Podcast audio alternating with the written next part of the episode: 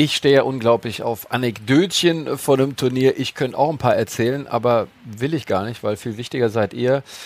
Hast eine Menge erlebt, warst oft hier bei den US Open, hast gesagt, du musstest dich erst anfreunden mit dem Turnier und dir ist auch das ein oder andere Kuriose passiert. Erzähl uns mal so ein Ding vielleicht. Das mal. Ja, sehr kurios. 1991, mein erstes Jahr im Damenbereich hier.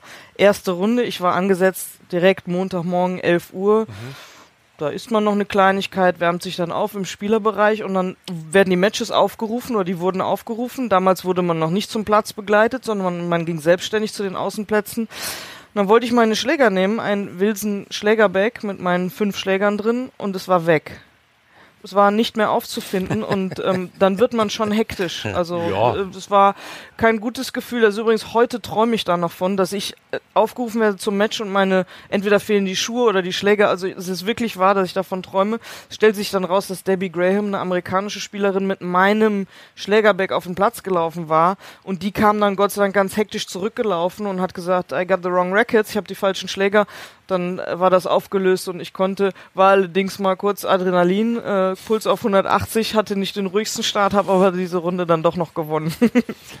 Adrenalin warst du äh, auch mehrfach, ne? Also hier bei dem äh, Turnier, hast du irgendwie so, was so mal passiert ist? Ja, ich habe ja nun 84 dann noch in der Jugend und mhm. als Wimbledon-Sieger 85 dann angekommen, mhm. äh, äh habe also den Wimbledon-Pokal quasi von John, Mac John McEnroe gestohlen. Dann ja. war die Auslosung so, dass ich im Viertelfinale gegen den älteren Löwen, ich war der junge Löwe, ja. äh, hätte spielen sollen. Das wurde verkauft und McEnroe hat die Kommentare vorher gemacht, wie es halt immer so ja. gerne tut.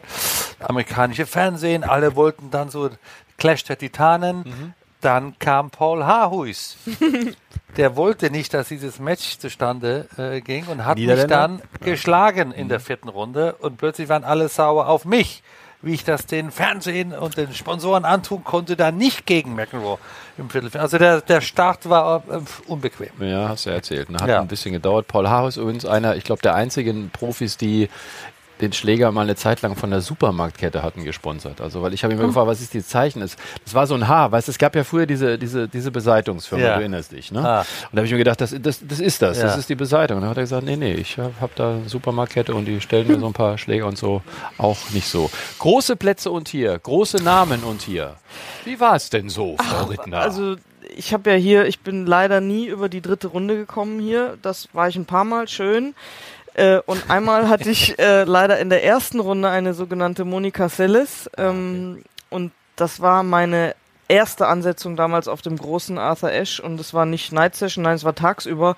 Es war schon relativ voll und ich war völlig beeindruckt von diesem großen mhm. Platz und kam so überhaupt nichts ins, Ma ins Match rein, hab dann am Ende, ich glaube 6-0, 6-1 verloren, war aber froh, dass es nicht 0 und 0 war, weil ich wurde immer hektischer, wenn man dann am Anfang kein Spiel macht und diese Celis hat auch noch mit links aufgeschlagen und hat furchtbar schnell gespielt und diese Winkel und also ich hatte keine Chance und da lernt man dieses Gefühl kennen, wie das ist vor, weiß ich nicht, 10, 15, mhm. 20.000 zu spielen und ich wollte nur weg vom Platz und so habe ich dann leider auch gespielt passiert. War das Ash oder noch Armstrong? Das war noch Armstrong. Armstrong, ja. okay. Mhm. Ja, weil mittlerweile hier hinter uns mhm. ist die Riesenschüssel, also auch durchs Dach, das ist schon ja. richtig cool. Ja, große Matches auf den Plätzen hast du genügend bestritten, ja. hast übrigens ja aber auch große Matches als Coach ja. hier bestritten und hast auch einen Herrn Djokovic dazu überzeugen können, dass er doch eigentlich bei den US Open richtig gut spielen. Ja, vielleicht noch ein Kommentar müsste. zu Ash. Also ja. ich durfte ihn dann mit McEnroe einweihen. Ja. Also das erste Spiel, was überhaupt genau. stattgefunden hat, war vor einer Night Session am Montagabend Becker gegen McEnroe und wie sie es gehört, habe ich ihn gewinnen lassen. Na klar. So, ne? ja. Deswegen haben sie mich gerne hier. Nein, ich war als Trainer natürlich für Novak äh, tätig und wir sprachen von dem Verkehr und dem Stau und so weiter. Mhm. Der hat es geschafft, dann vor einem Zweitrutenspiel 2016 mhm. Hatten wir Trainingsplatz eingetragen mit Guido Pella, auch kein schlechter. Ja. Der war dann 90 Minuten zu spät und ich habe mit dem Guido über Maradona und, und Italien und Spanien Zeit immer Zeit schinden. Und ja, ja. sagt schon Boris, ich, ich, ich habe auch ein Match heute, ich muss jetzt los mich einspielen. Der Novak kam zum Trainingsplatz, war keiner mehr da.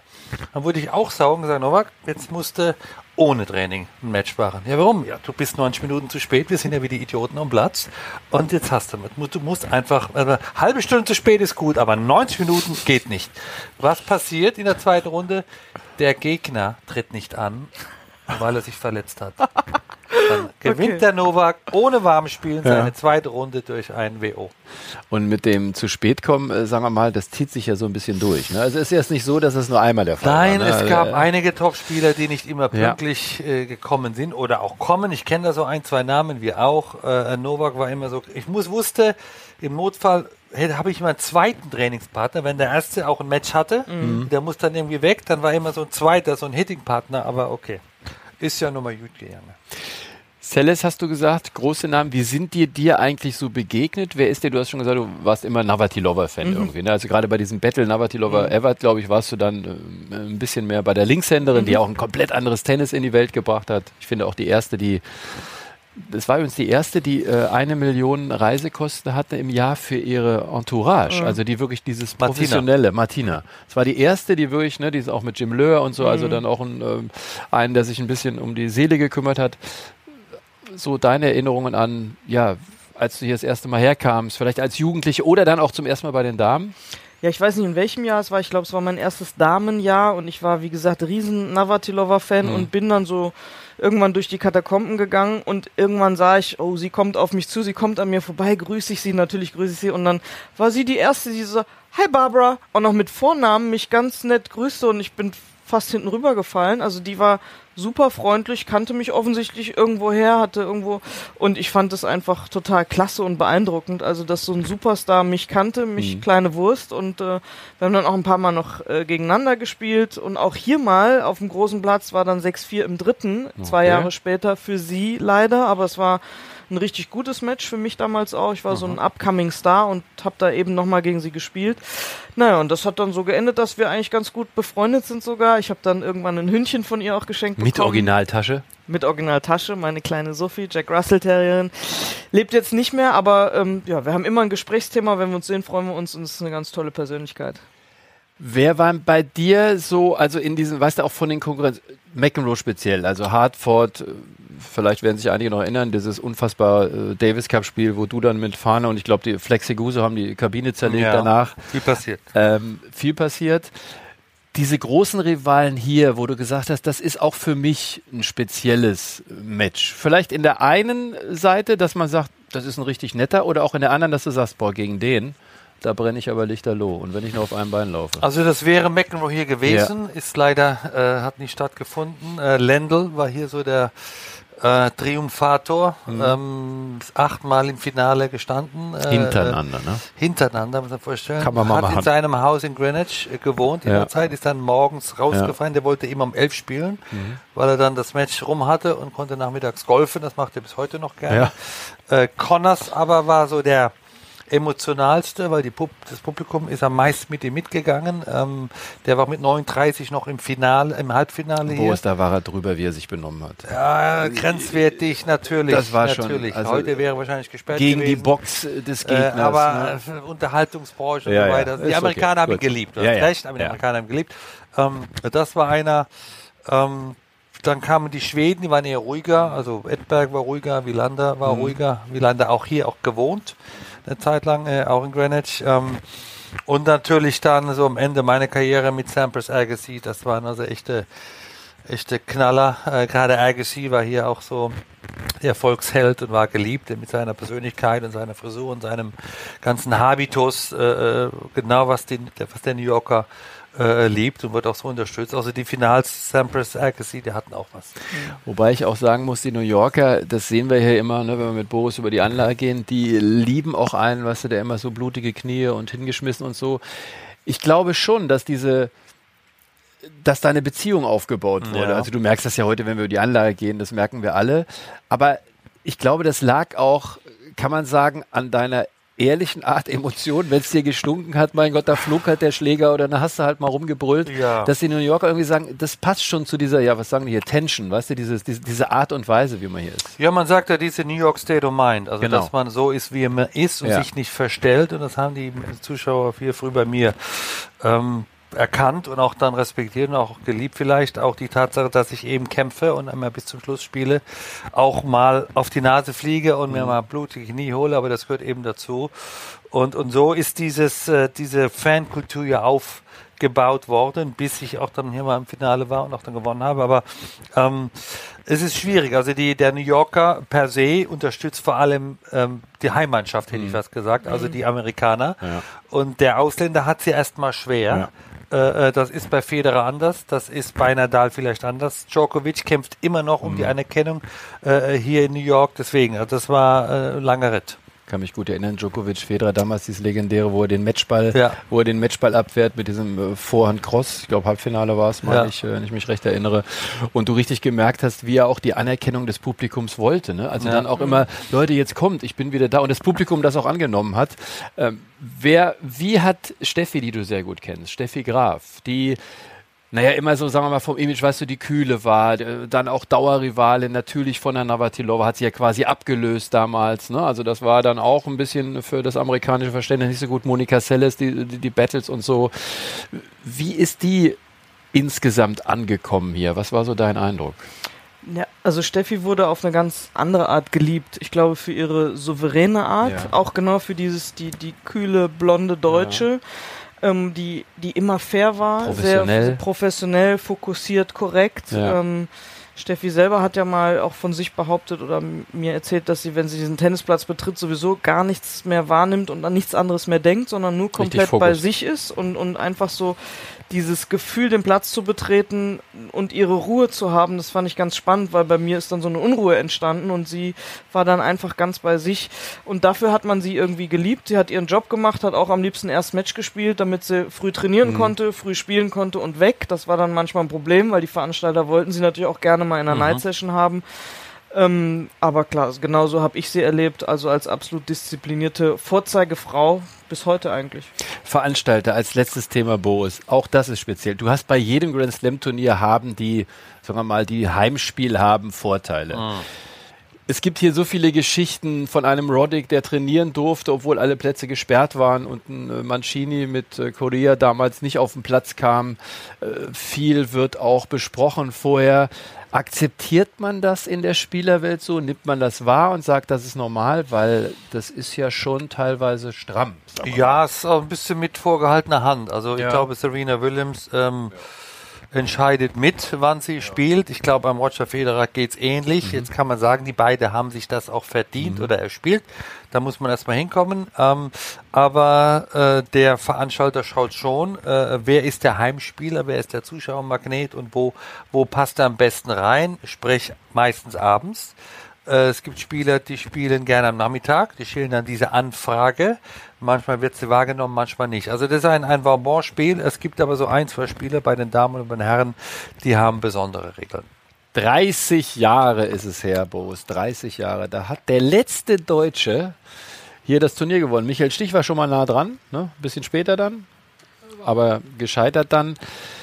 Dein Match gegen Ivan Lendl, überhaupt das ganze Turnier, das war schon mhm eine interessante Konstellation, weil es hätte auch schief gehen können in dem Turnier. Ne, ne erstmal hatte ich einen ganz guten Sommer. Ja. Ähm, Paris Halbfinale. Wimbledon war auch ganz Wimbledon okay. gewonnen. Und äh, man, dann ist man schon auch so ein bisschen müde. Also das ja. darf ich nicht vergessen. Also man ist dann, das Jahr ist dann schon eigentlich sehr gut. Von mir hätte es auch dann schon Dezember sein können. Okay, ja. Und dann kommt der lange Sommer, immer sehr heiß in Amerika gewesen. Äh, Cincinnati ist jetzt nicht der schönste Ort, wo man dann zehn Tage verbringt. Wenn die Alternative ist Monte Carlo am Strand, sage mhm. ich einfach mal so. Und dann kommt man nach New York und dann natürlich ja die Erwartungshaltung, ähm, die Lautstärke. Ähm, das schwierige Leben hier, äh, im Verhältnis zu dem doch entspannten Wimbledon, ähm, da muss man erstmal ähm, damit klarkommen und es akzeptieren. Und dann war natürlich auch äh, mein Skalp äh, sehr viel wert. Äh, lange Rede, kurzer Sinn, in der zweiten Runde hätte ich einen nach Haus fahren müssen. Äh, Derek Rostagno hieß mein Gegner, hat die ersten beiden Sätze gewonnen, äh, äh, hatte dann zwei Matchbälle im Tiebreak gegen mich oder sogar drei, also es war eine Menge los. Netzkante spielt eine gewisse eine, Rolle. Eine Netzkante habe ich dann gebraucht, um auch mhm. da nicht nach Hause fahren zu müssen und plötzlich bist du im Turnier. Mhm. Plötzlich hast du wieder die Atmosphäre, hast du die Leidenschaft, hast das Gefühl. Aber ich sag mal, ich bin dem Tod quasi von der Schippe gesprungen, um das mal sportlich auszudrücken. Ähm, und bin dann natürlich, äh, äh, äh, hab die Chance dann beim Schopfe äh, gepackt und war dann irgendwann mal im Finale, jetzt zehn Tage später. Eigentlich gegen einen Gegner, der sehr unangenehm war hier in New York. Ähm, nur ganz wenige Spieler konnten gegen ihn gewinnen. Äh, ich habe das äh, bis dato noch nicht geschafft. Äh, äh, und äh, war auch ein, ein Abendmatch noch auf Louis Armstrong. Ash gab es ja noch nicht. Und äh, wir beide mochten uns nicht so besonders Mhm. äh, äh, und haben auch dann die Kommentare in den Pressekonferenzen dementsprechend gemacht. Damals haben sich ja die Spieler noch was getraut. Ich wollte gerade sagen, ihr wart da schon offensiv, wir haben auch ne? also der, äh, uns verbal so äh, so? auseinandergesetzt. Äh, also jetzt wörtlich nicht mehr, Ja. aber es war klar, dass wir uns nicht gemocht haben. ja. Heutzutage weiß man manchmal ja nicht, wer gewonnen und wer verloren hat, wenn die sich alle umarmen. Ja. Also das war bei uns nicht so. Und äh, mir war klar, also um überhaupt eine Chance zu haben, muss ich zumindest den ersten Satz mal gewinnen, äh, damit ich dann auch mal so angekommen bin. Und das ist mir gelungen im Tiebreak, den zweiten dann glatt verloren. Ja, und dann war es ein Match und, und habe mich dann eben im vierten Satz im Tiebreak dann noch gerettet äh, mit einem ersten Aufschlag. Bei 6-4 war das. Das weiß Jetzt der alles ich noch. erinnern. Und äh, war dann ziemlich glücklich. Ja, ziemlich glücklich, äh, kann man sagen. Hast Geschichte geschrieben. Ähm, du warst auch als ganz junges Früchtchen hier sozusagen. Was mich interessieren würde, wie hast du das wahrgenommen als jemand, der das alles beobachtet? Und es waren ja viele Stars auch äh, dabei, einige sind auch früh ausgeschieden und so weiter und so fort. Wie hat man Boris Becker wahrgenommen? In den Umkleiden und generell so hier? Also was ja so ein bisschen aus der Betrachtervariante. Naja, erstmal war es ja so, ähm, Boris hatte zwei Jahre vorher mit 17 Jahren, nee, ja, vier Jahre vorher mit 17 Jahren Wimbledon gewonnen und hat das dann immer wieder bestätigt. Durch, Mhm. Also er war ja auch unser aller deutscher Tennisheld, also auch von uns jungen Spielern und Spielerinnen. Sprich dich ruhig aus. Sprich jetzt endlich mal aus. Nein, und dann ähm, hat man das hier so, also ich habe es so wahrgenommen, dass die Amerikaner eben mit ihrem Patriotismus schon wollten, der sollte klein bleiben. Mhm. Also das war schon der der, der Deutsche, der Emotionen zeigt, den sie toll fanden. zu groß und der in, ja, aber der sollte jetzt nicht Nummer eins werden Ja. und alle schlagen, sondern die Amerikaner sollten eine Rolle spielen und äh, also das hat man dann schon gemerkt, aber auch eben dieses, weil er emotional uns alle so mitgenommen hat, hat er das natürlich bei den Amis auch geschafft. Mhm. Und ich glaube, in diesem Finale war es schon so, dass viele dich als Sieger sehen wollten und nicht den Mhm. Weil Lendl coolen nicht Lendl. überragend beliebt Nee, war hier. ne? sagen. Nein. Aber was ich gerade so, als ihr euch unterhalten habt, noch gedacht habt, da warst du ja 21, also kurz vor 22, richtig? genau. Ich, und Sascha Zverev ist dieses Jahr 22. Und ich denke, da denkt man heute immer so, Mensch, der ist noch so jung und hat noch so viel Zeit und aber wie unglaublich das war, wie früh du da dran warst und wie, wie wichtig ist es jetzt für einen Sascha auch dann schnell die Kurve zu kriegen, um um nicht gut zu sein, sondern sehr gut. Also das hast du ja in so jungen Jahren geschafft. Also das kam mir jetzt gerade so spontan Mhm, in ja. den Kopf. Wie hast du im Verlauf des Turniers, dass Leute wie Kriegstein oder Pernfors, ich glaube, das hast du auch äh, live gesehen damals, Mhm, ich ja. kann mich wirklich auch an fast jedes Match erinnern. Ich nicht mehr übrigens. Also Ja. da hat mir eben gerade Ja. geholfen. Also jedes Match hätte ich mich nicht erinnert. Ja, aber du äh, Ja. erinnerst dich schon an paar vieles schon, und viele paar. Punkte. Wie bist du immer wieder runtergekommen zwischendurch? Also du hast ja gesagt, du brauchtest Jahre, um dich überhaupt mal mit diesem Turnier ein bisschen anzufreunden, anzukommen. Weißt du, dann hast du diese Stress, diese Heck, die nervigen Fahrten, auch wenn du selber mit dem Auto gefahren bist. Hast du so ein Mittel gehabt, wo du gesagt hast, jetzt entschlacke ich mich mal komplett und morgen geht's aber wieder ran? Also ich habe ja äh, 85, 86 angefangen, gut Tennis zu spielen und habe immer wieder in, der, in Manhattan gewohnt im Hotel. Und ich bin ja noch kein Kursverächter und habe auch die Restaurants geliebt und so weiter und kam irgendwie nicht damit klar. Ich muss aber meine, meine ähm, Tunnel, meinen Tunnelblick Fokus, haben und so weiter und habe aber Manhattan so gemocht. Und was habe ich 89 gemacht? Ich bin nach Long Island gezogen, habe mich abgeschottet. Und das ist herrlich da, ist schön. Und ne? es ist schön, aber sag mal, es ist Nicht hat nichts mit Manhattan zu tun. Wie weit ist das von hier, von der Das Anlage? ist, ich bin auch gefahren damals, so halbe Stunde, Ja. halbe Stunde. Also es, äh, äh, Flaschmeter ist so die Hälfte zwischen Long Island und Manhattan und bin an den freien Tagen nie auf die Anlage, habe immer draußen trainiert. Die hatten einen schönen Tennisplatz und habe den Trainings, äh, Tra Trainings, Trainingspartner rauskommen lassen. Meistens, also manchmal mitgekommen, aber habe vor allem immer da übernachtet und habe so meine Ruhe, meine Ruhe gehabt und mich nicht ablenken lassen. Und das war vielleicht der große Unterschied zu den Jahren zuvor. Habe auch danach immer wieder draußen gewohnt und habe auch danach noch ein paar Goodies Open gespielt, weil ich einfach, ähm, ich konnte mich in Manhattan nicht beruhigen. Ich habe mich nicht zu mir gefunden und war immer zwischen den Türen und so weiter und wollte dahin und da ins Museum und da ins Restaurant und fand Manhattan so cool und musste mich da quasi auf Long Island äh, abcanceln. Das ist natürlich eine unglaubliche Info, weil äh, mhm. als Trainer von Herrn Djokovic hat er genau das Gegenteil gemacht. Da hat er dem Herrn Djokovic mhm. gesagt, Junge, pass mal auf, nicht immer rausfahren. Mhm. An deinem freien Tag machst du hier Stress und kommst auf die Anlage. Mhm. Daran sehen wir ganz individuell, es gibt kein mhm. Allgemeinrezept, oder? Nee, vor allem, da sage ich, das macht eben den guten Trainer aus, mhm. der individuell auf den Spielertyp eingeht und sagt, du brauchst mehr das raus und mhm. stell dich dem Stress oder du brauchst mehr die Beruhigung. Das geht ja bis hin zu zwischen den Punkten im Match machst du mehr so, komm jetzt, oder machst du ruhig mhm. und nix beruhigend? Mhm. Also das ist ja alles sehr bewusst und das ist ja genau das, was so wichtig ist, dieser Draht zwischen, äh, zwischen Trainer und Spieler und ähm, ja, das, das macht's aus. Zwischen den Punkten im Match ist ein gutes Stichwort. Du hast oft erzählt, wenn zum Beispiel Agassi, Wimbledon, ihr habt euch schon gegeben, so beim Wechsel. Mhm. So, wie war das? Kannst du dich noch erinnern, wie das gegen Lendl war? Also ich will jetzt nicht sagen, es war, wer waren das? Wheaton, wisst ihr noch, Compact ja, Slam Cup, ja, Brad Gilbert, ja, wo die sich an die Wäsche gegangen sind. Aber gibt's da diesen Trash-Talk so beim Vorbeigehen und so? Weil, wie gesagt, ihr hattet diese spezielle Konstellation. Lendl wollte unbedingt gewinnen, der war zum achten Mal in Folge im Finale.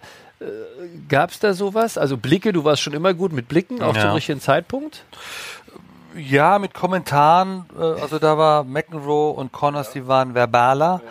Lendl hat dann im Match äh, nicht so viel gesprochen, dann habe ich auch nichts gesagt. Bei McEnroe habe ich auch schon was gesagt.